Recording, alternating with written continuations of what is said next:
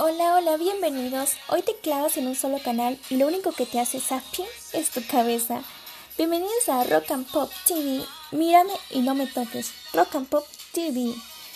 Bueno, escuchen el siguiente audio, por favor, para que presten atención de qué vamos a hablar el día de hoy. ¿Cómo vende cosas de antigüedades? Eso no importa. Escucha, no lo quería decir frente a Patricio. Esa gorra te hace ver como una chica. Soy una chica linda.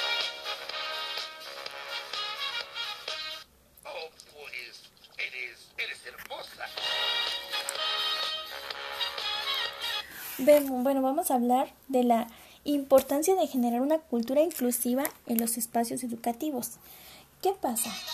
Actualmente eh, me parece relevante que se toque el punto de sus derechos de estas personas, los LGBT, porque pues está claro que la sociedad no está todavía mm, lo suficientemente educada para sobrellevar o aprender a vivir con las preferencias de estas personas. Y bueno, ¿cómo es que puede existir desde el hecho de que para que estas personas adopten debe existir una ley? No entiendo por qué debe existir una ley cuando somos seres humanos y son personas iguales que nosotros, no entiendo. Ese es otro punto. También eh, me parece relevante que estos temas se toquen en las escuelas, desde el nivel básico, porque hay alteraciones que sufren estas personas desde, desde pequeños. Y vemos cómo las escuelas a veces son rechazados, los niños cuando dicen me gusta otro niño son rechazados o sufren bullying.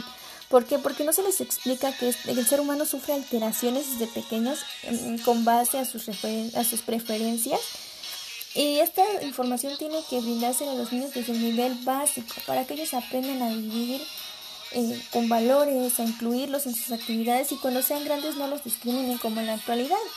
¿Qué creen? Me ha tocado ver cómo en el camino los rechazan y dicen, qué asco, ¿cómo puede existir este tipo de personas? Son seres humanos igual que nosotros. Y yo creo que estos temas no se deben tratar solamente en nivel universitario, en nivel eh, bachillerato, son temas que se deben tratar desde el nivel básico porque si muchas veces en la familia, los típicos mexicanos, como somos, eh, la mayoría son, se vive el machismo, ¿no?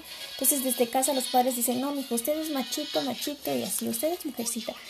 Cuando si en la casa no se les habla de esta inclusión, yo creo que la escuela es la principal o es el principal agente de generar esta inclusión.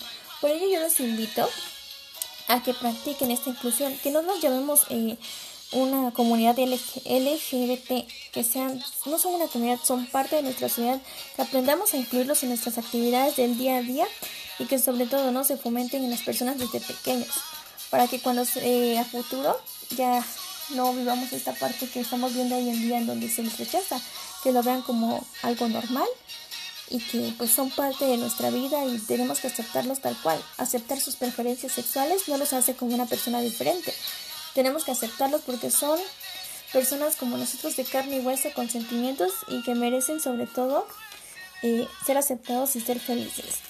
Yo bueno, yo los dejo, espero me sigan escuchando pronto. Recuerden que este es su canal Rock and Pop TV. Mírame y no me toques. Me gustaría muchísimo seguir hablando de este tema la próxima semana. Tendremos un invitado muy especial. Recuerden que yo soy Jenny Esmeralda Cuevas Fernández. Los espero como siempre a la misma hora en su mismo canal. Los quiero mundo y les mando un besote grande.